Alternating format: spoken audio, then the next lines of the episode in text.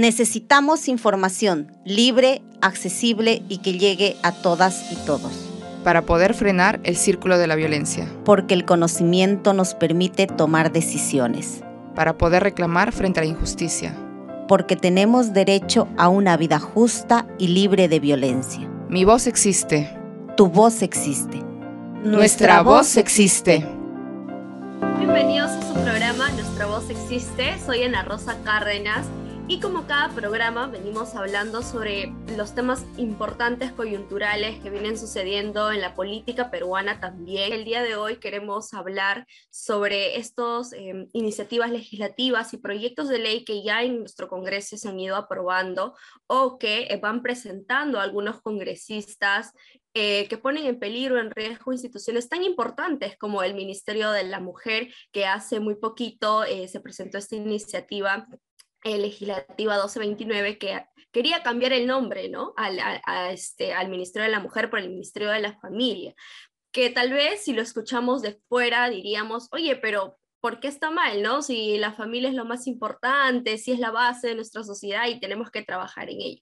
Pues precisamente para poder este, saber eh, por qué es importante mantener este nombre, eh, tenemos como invitada el día de hoy a María Emma Manarelli. Este, muchísimas gracias por estar nuevamente en el programa.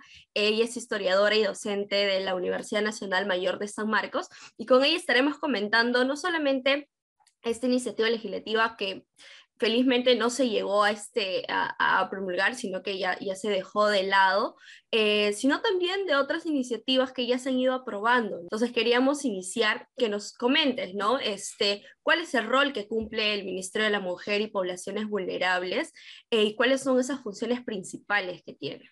Bueno, eh, como tú dices, ¿no? el, el Ministerio de la Mujer es fundamental, sobre todo en una sociedad como la nuestra, ¿no? Donde por desgracia, bueno, no por desgracia, ¿no?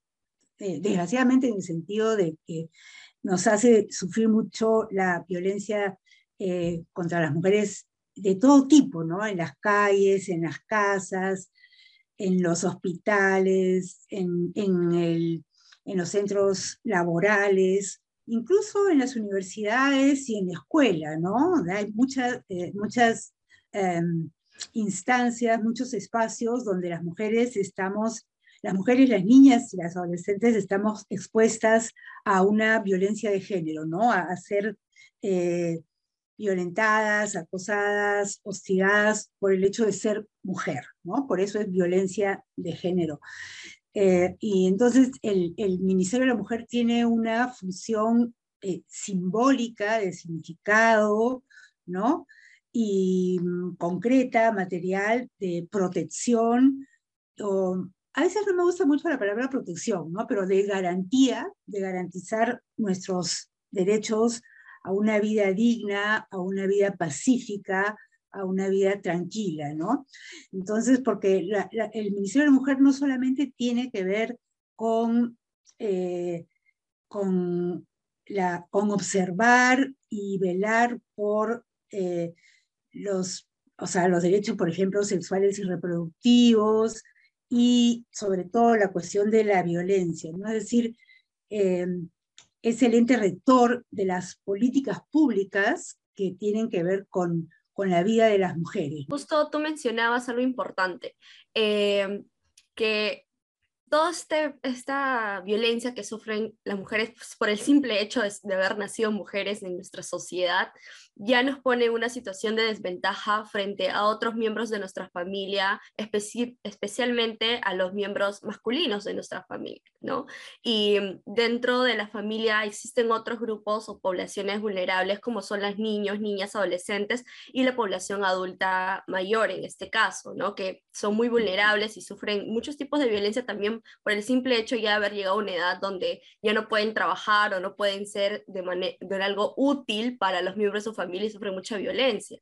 Eh, y el argumento ¿no? que tenía este, estas, esos congresistas que, presentaron esta iniciativa legislativa era que justamente no se atendía a ese otro grupo eh, de la familia. ¿no? Sin embargo, el mismo nombre no es solo Ministerio de la Mujer, sino y poblaciones vulnerables, que justamente em, abarca este grupo de, de, personas para que justamente pues em, cumplan este rol este, eh, y que todos y todas reciban pues la atención en casos de violencia o que puedan sufrir, ¿no? Entonces, ¿qué opinas este, respecto a ese argumento eh, que se presentó en, ese momento para tratar de invisibilizar, de hecho, ¿no? La violencia que sufren principalmente eh, las mujeres y, y ese simple cambio de nombre abarca todo un tema donde prácticamente es darle como eh, una cachetada a toda esta lucha que vienen haciendo las mujeres durante muchísimos años, las agrupaciones este, juveniles también, la, la propia sociedad civil organizada.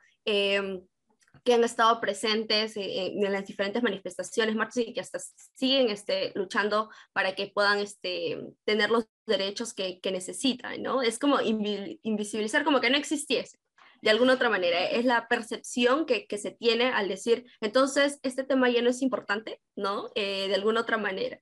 ¿Qué opinas al respecto?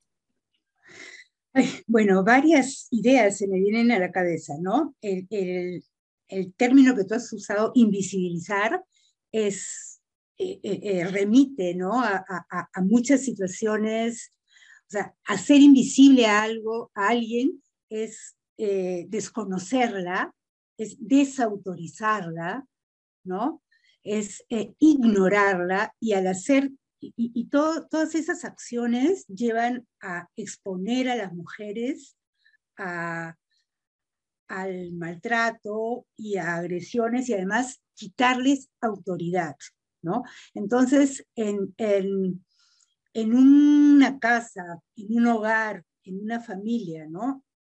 Que haya una persona como, un, como es una mujer que, que está, a la cual el Estado no le garantiza sus derechos, eh, todo ese espacio, todo ese universo, digamos, emocional, físico, sentimental, material, eh, se, eh, se, complica y, hace de la vida algo poco llevadero y, e infeliz, ¿no? O sea, eh, si en una casa se instauran vínculos desiguales, jerárquicos, eh, eh, toda, todo ese espacio va a estar deteriorado y, expuesto al, maltrato y además las referencias de la inequidad van a ser parte de la vida cotidiana, ¿no? Del tono de voz,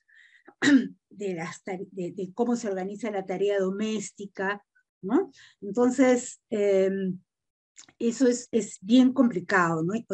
además, invisibilizar a las mujeres en lo público, ¿no? Que ha sido también una tendencia de la historia republicana en, en, en la región y en el Perú, ¿no? O sea, las mujeres en la casa, ¿no? Las mujeres solamente existen en la familia.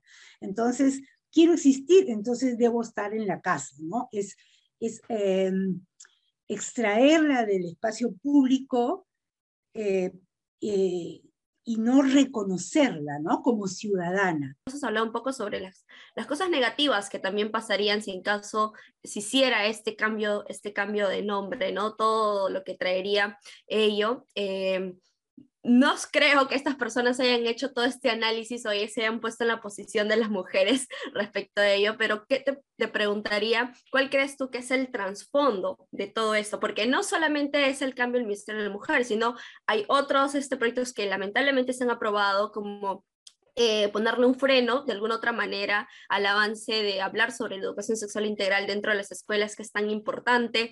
Ah, también el tema de la tenencia compartida, con este argumento de que es, ay, si tanto queremos igualdad, entonces pues deben tenerlo tanto papá y mamá los, este, la, tenencia, ¿no? Pero ahí dentro hay todo también un, un, tema bastante fuerte y polémico, pero desde tu perspectiva, ¿cuál crees que es el trasfondo? Porque esto no es eh, algo que apareció de la nada, de hecho tenemos un movimiento bastante fuerte como con mis hijos no te metas y muchos políticos este, conservadores, sobre todo así súper extremos, eh, dentro ahora de del Estado y a nivel Latinoamérica también este movimiento es bastante fuerte. Entonces, eh, desde tu perspectiva, ¿cuál crees que es el trasfondo o el objetivo que tendrían este, todas estas personas al presentar este tipo de, iniciativas este, legislativas? Ok, Ana Rosa, sí. De hecho, todas las medidas legislativas tienen un común denominador, ¿no? Eh, o dos comunes denominadores, ¿no? Eh, restringir los derechos de las mujeres y por otro lado un control de la sexualidad, ¿no? Entonces, y, ah, esto eh, estas dos, estos dos rasgos están, eh, se encuentran en, en una sociedad donde la discusión sobre la sexualidad nunca ha sido propiamente pública, ¿no? O sea, no ha habido un debate, hay opiniones, hay opiniones muy misóginas, misóginas es decir, muy antimujer, ¿no? Como por ejemplo este congresista Cerrón, ¿no? Diciendo que con el cuento de las mujeres, o sea, nosotros somos un cuento, ¿no? Con el cuento de las mujeres se ignora a, se ignora a, niños, a niñas y a, la población vulnerable. O sea, lo que no, o sea, acá hay una confluencia, ¿no? Eh, entre los patriarcas locales, que son estos legisladores y, miembros de, los partidos, de los variados partidos, partidos entre comillas que tenemos y políticos que tenemos, porque esos ya no son políticos, creo que no tenemos políticos, este, que es esta, esta fobia, esta rabia, este fastidio, ¿no? Eh, frente a, los, a las voces de las mujeres las mujeres como ciudadanas, o sea, quieren a las mujeres como madres, hijas, esposas, hermanas, sobrinas, parientes, ¿no? De este patriarca, pero no, no nos quieren con una voz propia en el mundo público, en la calle, en la prensa, en la escuela, ¿no? Entonces, eh, eh, eh, hay una resistencia a admitir que las mujeres tenemos una opinión, tenemos demandas particulares que implican el recorte de los, de, los patriarcas, el recorte del poder de los patriarcas, de sus privilegios, de sus atribuciones, ¿no? Eh, como padres. Entonces hay una especie de, como que, que, lo doméstico impregna la, la, política, ¿no? Entonces vemos a papás, mamás, pero no vemos a políticos, no vemos a ciudadanos y ciudadanas discutiendo lo que este país necesita, sino, y eso está muy vinculado también al, predominio o a la fuerza de los, de los intereses particulares, patrimoniales, ¿no? De, estos grupos. Bueno, entonces, esto es a nivel local, ¿no? Este fastidio por discutir los derechos sexuales y los derechos de las mujeres en la escuela, en el Parlamento, porque no hay discusión. ¿No? No, no tenemos un debate propiamente como, como estamos teniendo acá, felizmente gracias a ustedes, ¿no? Que podemos elaborar ideas y pensar en voz alta y hacer propuestas, etcétera, ¿no? Y por otro lado, pues hay un movimiento internacional sumamente poderoso, que es estos nacionalistas cristianos, ¿no? Que, que están eh, expandiéndose y tomando mucha fuerza, por ejemplo, en los Estados Unidos, y que tienen, una, tienen eh, un correlato en los países latinoamericanos, como el Perú, por ejemplo, ¿no? que, y además muy vinculados a la economía y al poder económico que prácticamente canjean los derechos, o sea, hacen que, o sea, negocian con los derechos de las mujeres las elecciones, los cargos públicos, etcétera, ¿no? Entonces es sumamente peligroso. El nacimiento de la escuela en la historia universal implica toda una negociación con la familia, con la autoridad familiar, ¿no? Y toma, toma siglos. la escuela justamente lo que hace es contener el poder de los padres, ¿no? Recortar esa, esa discrecionalidad, esa arbitrariedad que pueden tener los padres sobre los hijos, ¿no? O sea, eh, la, la, escuela tiene que contener a los padres, tiene que educar a los padres, tiene que pacificar la familia. Es al revés de lo que ellos pretenden que sea, ¿no?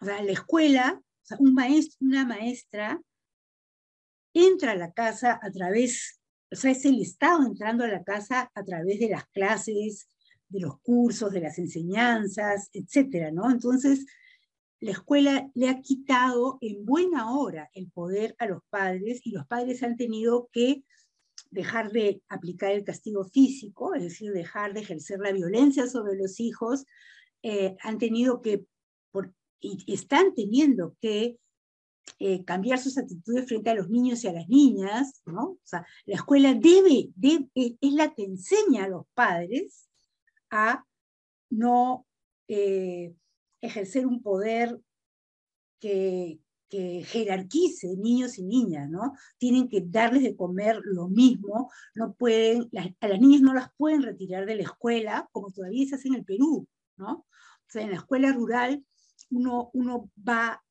en primer grado están niños y niñas iguales, pero va a tercer grado y quedan tres arrinconadas, ¿no? Entonces ahí la escuela tendría, o sea, si realmente funcionara eh, un ministerio de educación diligente, ¿no? Y que el, Ministerio de la Mujer pudiera influir en eso también, decir, oigan, los padres no pueden retirar a las niñas porque ha nacido otro niño, porque es época de cosecha, etc. No, ¿no? O sea, hay una deserción eh, de niñas de la escuela que, el Estado debe de, de, controlar. O sea, decir, ¿sabes qué? Tu papá, mamá, no puedes retirar a la niña de la escuela.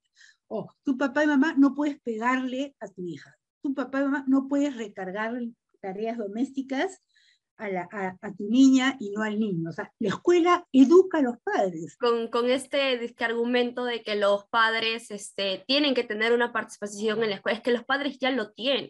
O sea, los padres tienen una gran participación en la escuela, eh, siempre están como pendientes de reuniones y organizaciones de padres de familia y la escuela es este, este camino, como tú dices, no solo para educar a los hijos, sino también a los padres. Los padres han avanzado muchísimo gracias a, diferentes actividades que realizaban dentro de la escuela, el trabajo de padres con hijos, eh, también que ellos se involucren en, en temas de organizaciones dentro de la escuela, porque los padres siempre han sido pilares para la, que la escuela crezca no solo en infraestructura, sino también que puedan este, tener una escuelita en las zonas más alejadas de nuestro país donde el Estado lamentablemente no llega.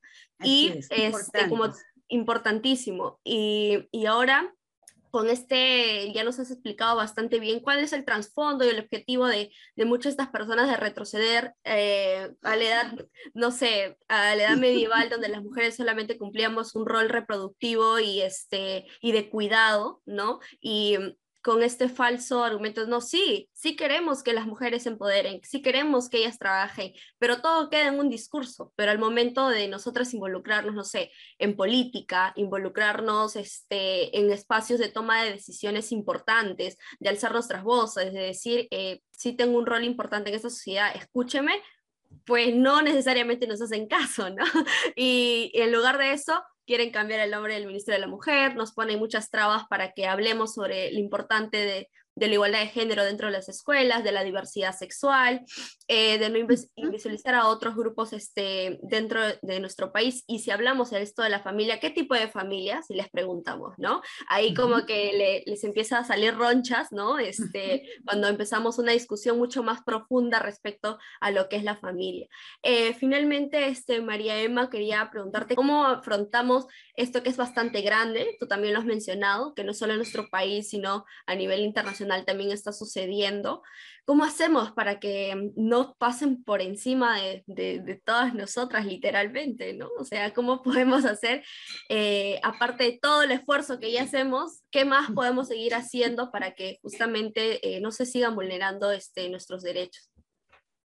Bueno, Ana Rosa, has hecho un balance, un diagnóstico muy, muy lúcido, ¿no? De, de, de, lo que estamos viviendo y del agotamiento que llevamos encima por la preocupación, por los problemas económicos, bueno, el COVID, que seguimos en pandemia, ¿no? Seguimos asustados eh, y bueno, eh, más, ¿no? Más eh, la, la, la, violencia que esto desata también, entonces es el temor, es la cuestión emocional, ¿no? Eh, psicológicamente también estamos agotados, hemos, hemos tenido elecciones y qué elecciones, ¿no? Eh, fue, fueron meses de veras que drenaron, ¿no? Nos quitaron tanta, tanta energía y tantas personas, ¿no? Tantas personas queridas que se fueron, tanta pérdida, como te has dicho. No hay espacio todavía para, para suficiente para el duelo.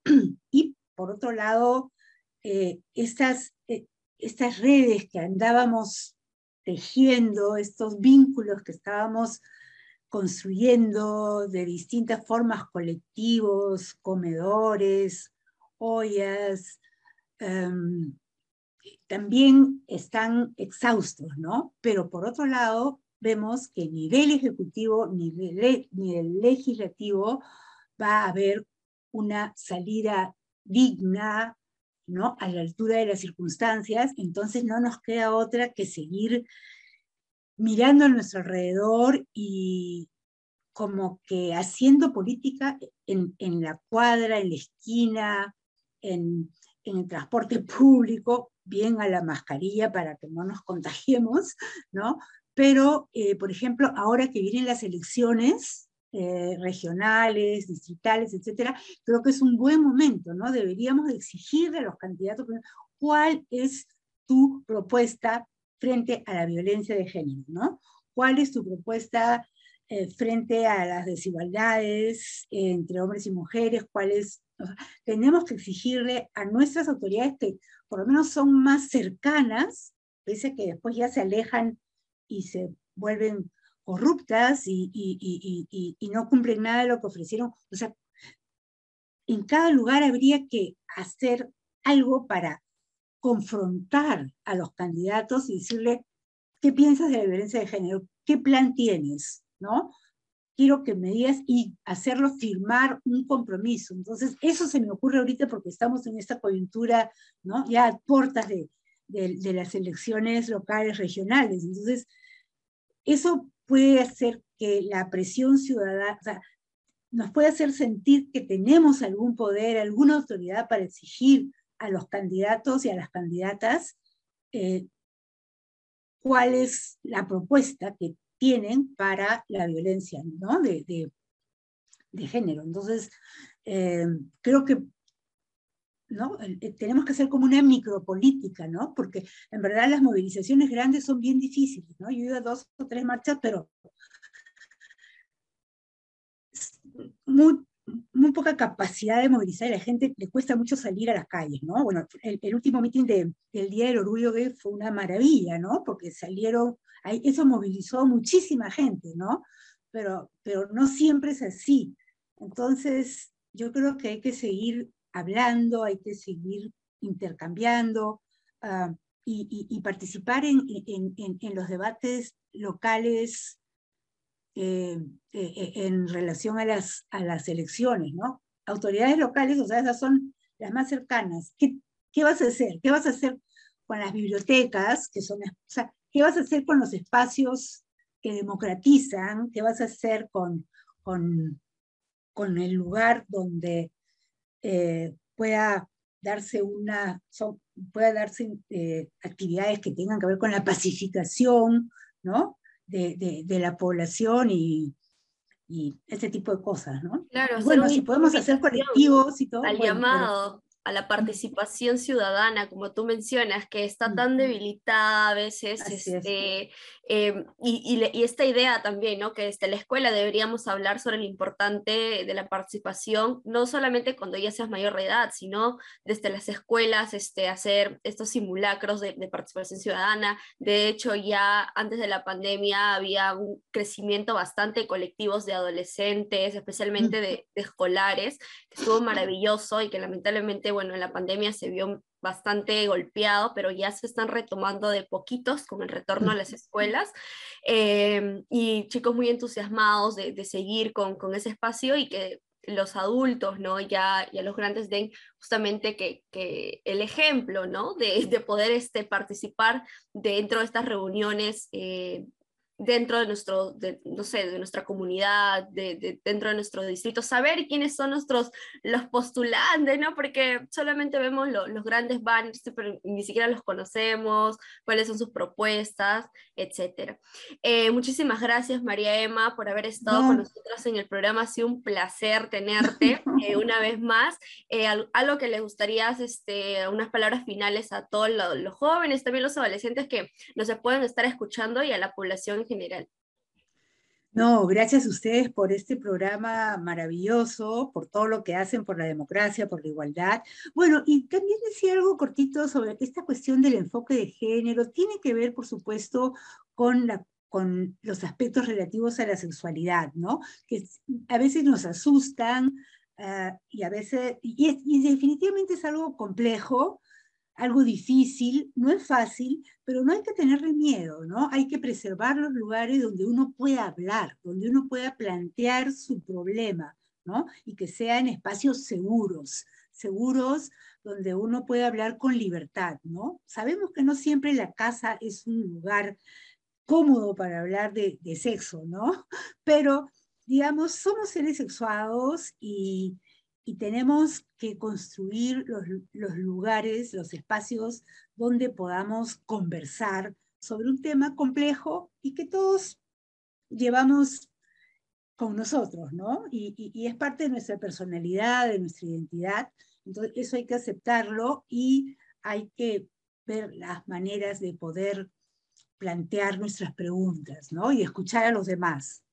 Es difícil, escuchar a los demás es difícil, pero eh, hay que hacerlo, ¿no? Hay que escucharnos, hay que escucharnos.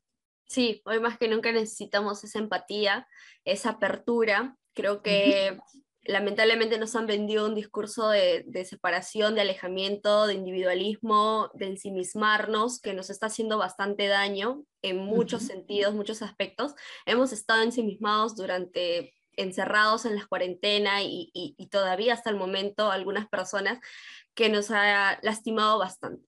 Eh, muchas gracias, María Emma, este, una vez más. Este, por haber estado en el programa. Invitamos a todas las personas a seguirnos en nuestras redes sociales que nos aparecen aquí, este, Facebook, Instagram, Spotify, YouTube, a compartir todas las entrevistas bastante interesantes, así como estas, y verlos en el siguiente programa. Eh, conmigo, también con mi compañera Carmen Sara, que han estado muy buenas las entrevistas a los candidatos dentro de nuestro distrito del Agustino. Tenemos nuestro bloque político para hablar justamente de manera abierta cuáles son esas propuestas que tienen respecto a la prevención de la violencia, la inseguridad ciudadana, exigirles, exigirles como bien dice María Emma, eh, y que se puedan plantear. Algunos nos han aceptado, otros no, porque a veces les da como que miedo hablar sobre esos temas, pero es importante porque van a ser los tomadores de decisiones dentro de nuestro distrito. Entonces es importante poder conocerlos. Y nada, muchísimas gracias por haber estado con nosotros y conmigo será hasta la próxima oportunidad aquí en su programa Nuestra Voz Existe.